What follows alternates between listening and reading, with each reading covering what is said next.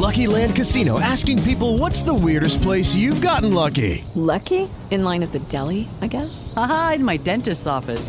More than once, actually. Do I have to say? Yes, you do. In the car before my kids' PTA meeting. Really? Yes. Excuse me, what's the weirdest place you've gotten lucky? I never win and tell. Well, there you have it. You can get lucky anywhere playing at LuckyLandSlots.com. Play for free right now. Are you feeling lucky? No purchase necessary. Void where prohibited by law. 18 plus. Terms and conditions apply. See website for details. With the Lucky Land slots, you can get lucky just about anywhere. This is your captain speaking. Uh, we've got clear runway and the weather's fine, but we're just going to circle up here a while and uh, get lucky. No, no, nothing like that. It's just these cash prizes add up quick. So I suggest you sit back, keep your tray table upright, and start getting lucky. Play for free at LuckyLandSlots.com. Are you feeling lucky? No purchase necessary. Void where prohibited by law. 18 plus terms and conditions apply. See website for details.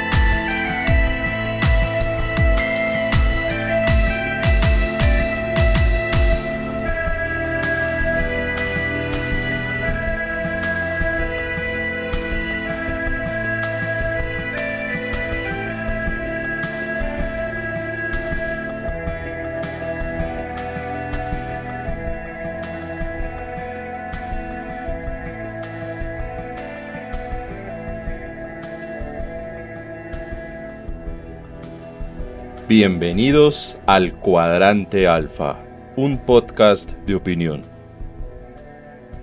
Mi nombre es Andrés Balaguera y les doy la bienvenida a este nuevo episodio podcast de hoy lunes 24 de abril, iniciando semana y con varias cosas para entrar a comentarnos sin antes mandarle un saludo especial a Edgar Arroyo, el compositor de la canción de inicio de este episodio podcast, y también un saludo especial a David Ospina, quien nos hizo el diseño, el logo del cuadrante alfa. Saludo especial también a todas las personas que nos acompañan y nos siguen en arroba cuadrante alfa en Twitter como en el grupo en Telegram. Ya saben que este podcast se emite los lunes, miércoles y viernes desde Spotify, desde Spreaker, Apple Podcast, Google Podcast, TuneIn Radio, YouTube, Deezer, iVoox y muchas plataformas más para que por favor nos sigan, nos compartan y nos ayuden a llegarle a muchas más personas. Ya a mediodía de hoy tuvimos el resumen deportivo, el resumen futbolístico a cargo de Iván Dacho y de Marlon Mata, así que un saludo también especial para ellos. Y bueno, esta semana ha iniciado con varias noticias, hay que ponernos al tanto en varias cosas y está la visita de Petro a Estados Unidos. Esta visita se dio de último momento, se anunció a través de la Embajada de Colombia en Estados Unidos, a través de los canales diplomáticos, la invitación que hacía la Casa Blanca Joe Biden a Gustavo Petro, presidente de Colombia. Por lo tanto, desde la Casa Nariño, desde el Gobierno Nacional, tuvieron que correr a agenda en varios temas y darle prioridad a, este, a esta gira rápida que tendría que hacer Petro a Estados Unidos. ¿Por qué digo yo que tuvieron que correr agenda en muchas cosas?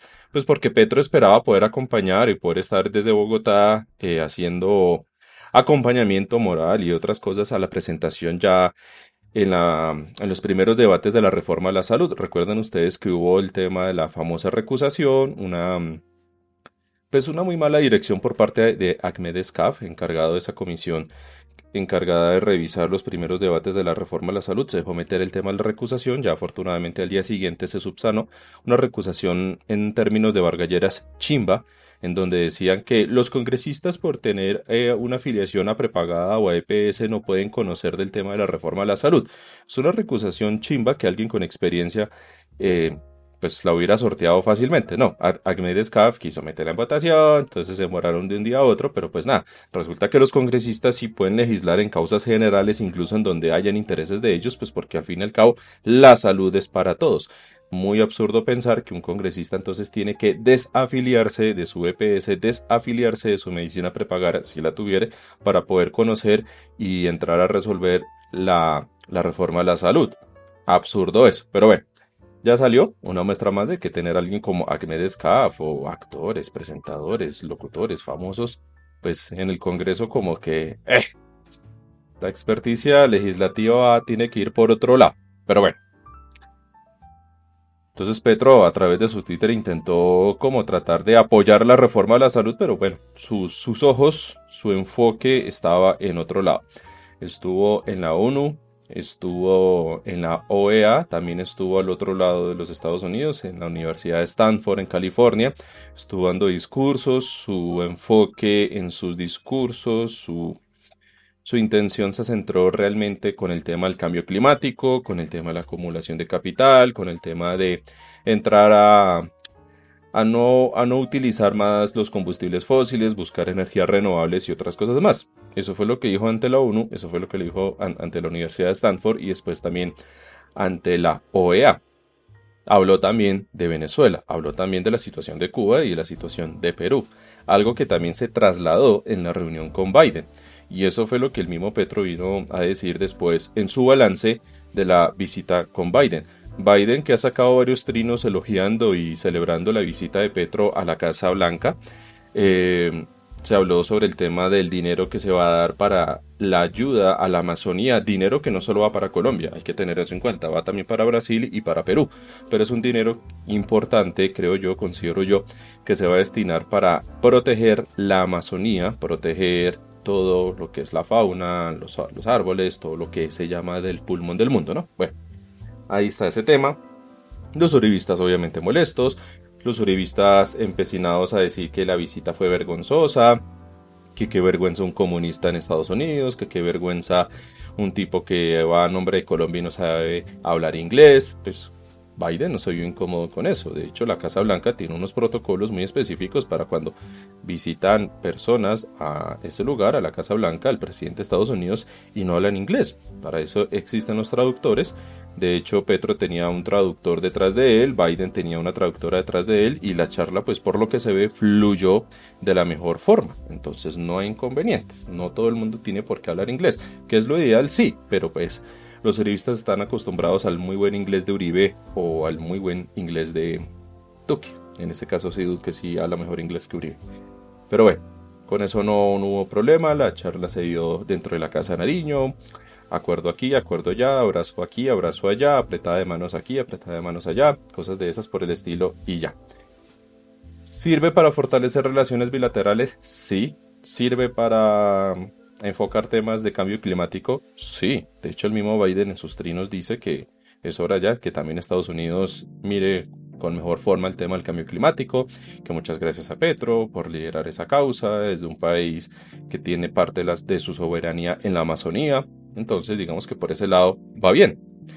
Ahora, aquí en Colombia, pues están que se jalan los pelos de la nariz, escandalizados, diciendo que cómo así vamos a dejar el petróleo, que cómo así si Colombia ni siquiera es un país contaminante en comparación a otros países. No, lo que pasa es que es clara la tendencia a dejar a un lado los combustibles fósiles. Alemania lo está haciendo, la Unión Europea lo está haciendo, Estados Unidos está mirando cómo le hace y le están dando más prelación, por ejemplo, a los vehículos eléctricos y a otras cosas de recurrir más bien a las energías renovables, luz solar, viento, o incluso lo que llaman los combustibles verdes.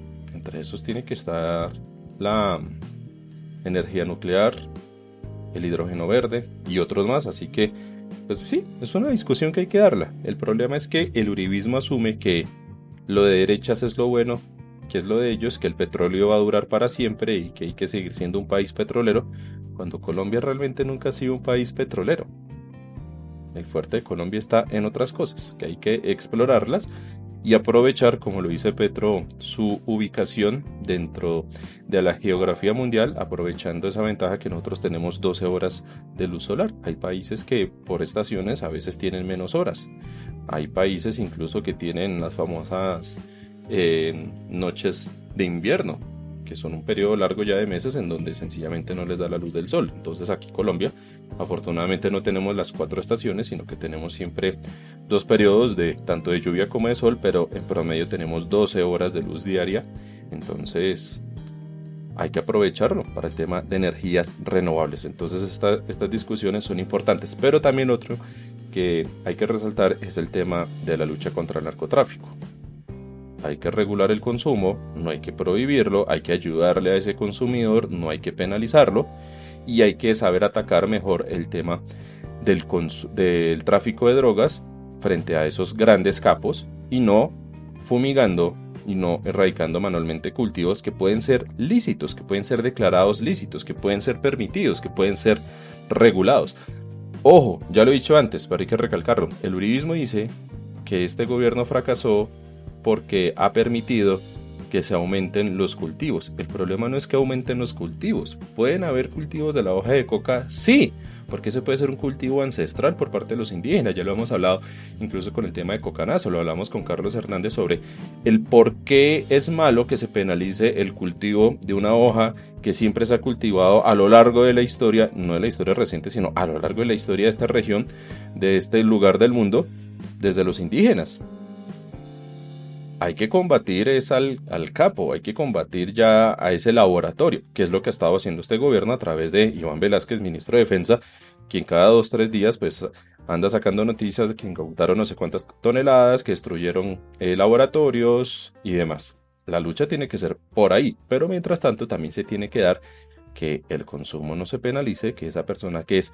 drogodependiente, que generó una dependencia frente a una de estas drogas, pues sencillamente en vez de ser penalizado, más bien sea atendido, sea cuidado y sea rehabilitado teniendo en cuenta que está llegando una droga mucho más fuerte, una droga sintética que le está compitiendo de frente a la cocaína, que es el fentanilo. Pero bueno, ahí está. El tema entonces de la visita Petro a Biden en la Casa Blanca. Hablemos ahora de lo que está pasando con las FARC, con el LN, con el Uribismo y el Sumapaz. Resulta que se dieron a conocer una serie de declaraciones y de videos y de audios de gente, de personas más bien de las FARC, de las disidencias de las FARC, diciendo que ellos son las verdaderas FARC, que están refundando las FARC, que hay un resurgir nuevo de la guerrilla FARC, o sea, de las Fuerzas Armadas Revolucionarias de Colombia, que hacen un llamado al ELN para unir fuerzas en su lucha, según ellos, revolucionaria, entre comillas, según ellos, para buscar la felicidad, para buscar un mejor país y para salir a luchar por el oprimido, en contra de los opresores y un poco más de cosas. Esto realmente, pues me parece absurdo. Esto realmente, en mi opinión, me parece que sencillamente tanto las FARC como el ELN le están dando la razón al uribismo.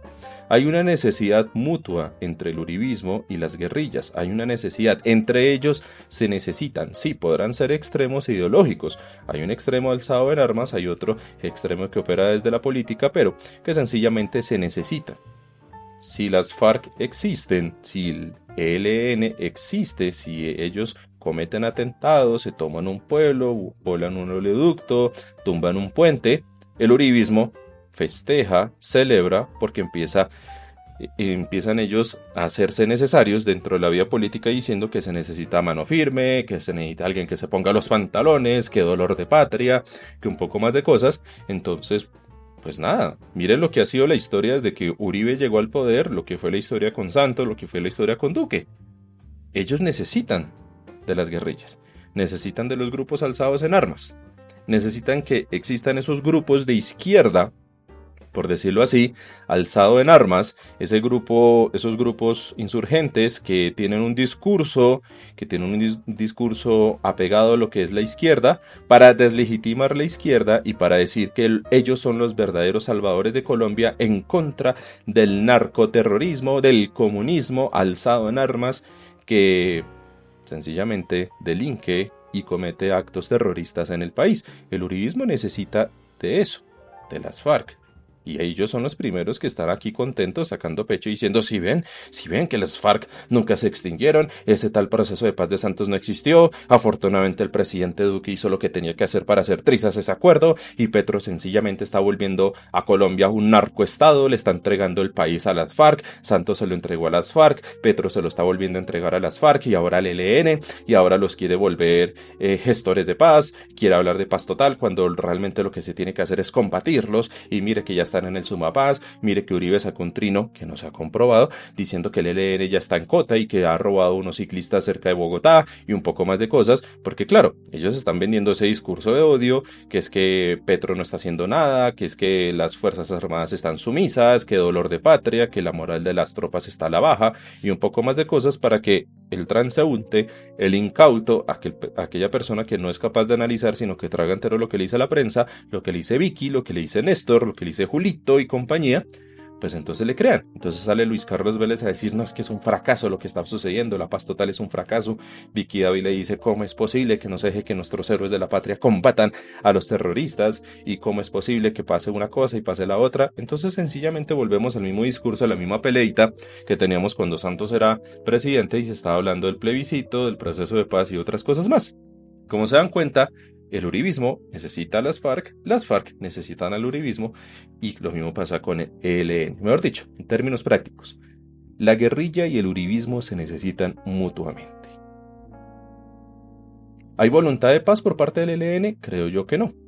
¿Hay voluntad de paz por parte de estos disidentes de las FARC? Creo yo que no. Y en este caso, pues Petro tendrá que revisar junto a su ministro de Defensa, pero también con el comisionado de paz y con Álvaro Leiva, que anda muy cercano con el tema de las guerrillas, para buscar una paz negociada, vuelvo y digo, pues que revisen realmente si merece la pena estar hablando de paz total con ellos. Hablen de paz total con quienes sí quieren realmente y con quienes sí están dispuestos a dejar las armas, a reincorporarse a la sociedad. Y quienes no, pues también hay que recordarle a Petro que así como hay que buscar la paz, hay que ejercer el Estado Social de Derecho y recuerde que la norma, la ley, el derecho, tiene un carácter coercitivo, que por lo tanto hay una fuerza legítima por parte del Estado, él como presidente, él como comandante supremo de la fuerza pública, pues para buscar el orden. Entonces, cuando hay que combatirlos, hay que combatirlos. ¿Se puede hablar de paz? Sí, pero también hay que combatirlos cuando toca, porque sencillamente no se puede permitir que el LN o que las FARC vengan a hacer lo suyo, y mientras tanto el uribismo alentándolos, pues aplaudiéndoles que sucedan estas cosas para ellos mantenerse vigentes en política.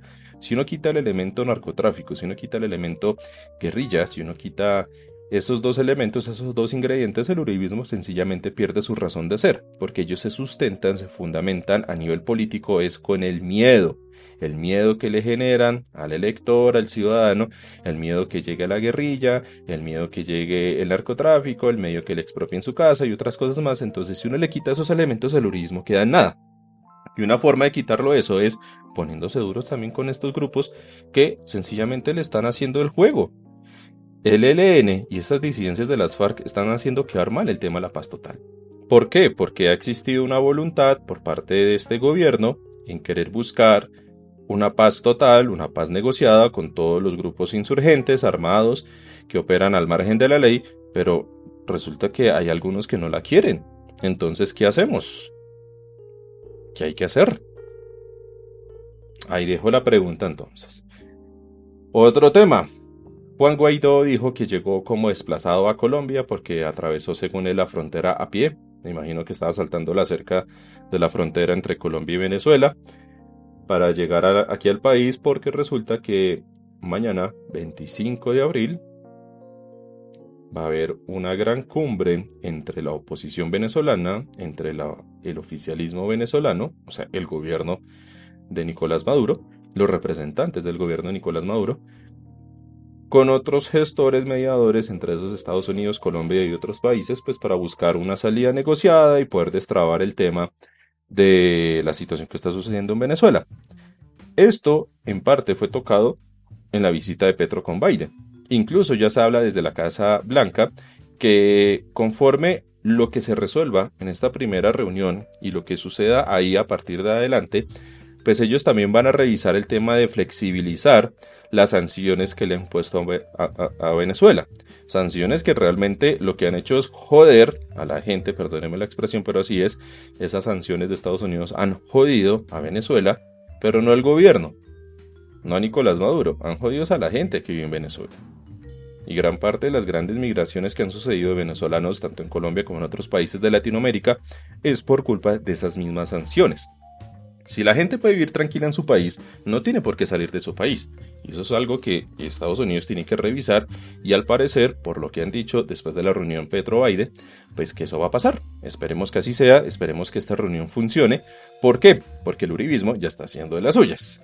El uribismo está diciendo, escuchen nomás hoy el programa del doctor Rondoño, escuchen a otros uribistas diciendo que esa reunión no va a servir, que eso no sirve para nada, que eso para qué, que eso nada de esas cosas, que lo único que sirve es que se vaya todo el chavismo, todos los de Maduro se vayan de Venezuela y dejen a la oposición tranquila gobernar cuantos años quieran, más o menos esa es la postura del uribismo. El uribismo quiere torpedear estas negociaciones. Y están aprovechando que ellos son locales, están aprovechando que aquí en Colombia, más que todo en Bogotá, está todo ese fuerte del uribismo que quiere torpedear esas negociaciones. Esperemos que no sea así, pero resulta que ya hay invitaciones, hay reuniones que se están dando clandestinas o en apartamentos o en casas o en clubes sociales, en donde sea, en donde hay personas del uribismo, del centro democrático, con los de la oposición. ¿Por qué?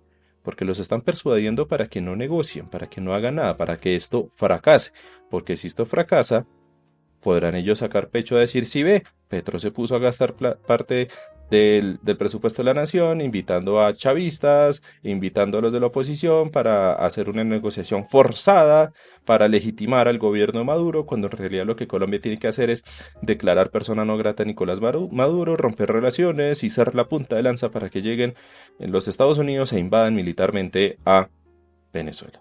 Que eso era lo que quieren hacer con Duque y cuando Duque decía que a Nicolás Maduro le quedaban las horas contadas. Vamos a ver qué pasa. Vamos a ver qué sucede en esta, en esta primera reunión cumbre en Colombia entre la oposición venezolana y el oficialismo de Nicolás Maduro. Vamos a ver qué sucede. Y bueno, me dicen y me enteré que, que hubo marchas del Uribismo. Que el Uribismo salió a marchar. Creo que fue el sábado. Yo no me di por enterado, salvo en Twitter que vi ya en la noche algunos trinos hablando de las marchas del uribismo, en donde sacaron unas fotos en donde habían pocas personas. Pero bueno, no me compete a mí analizar lo que significó la marcha del uribismo, sino más bien les comparto este audio del doctor Londoño hablando con su pupilo, hablándonos al oído sobre las marchas, la gran movilización, el gran caudal de gente que convocó Álvaro Uribe, Paloma Valencia, María Fernanda Cabal, el Centro Democrático, en contra de, abro comillas, las petroreformas.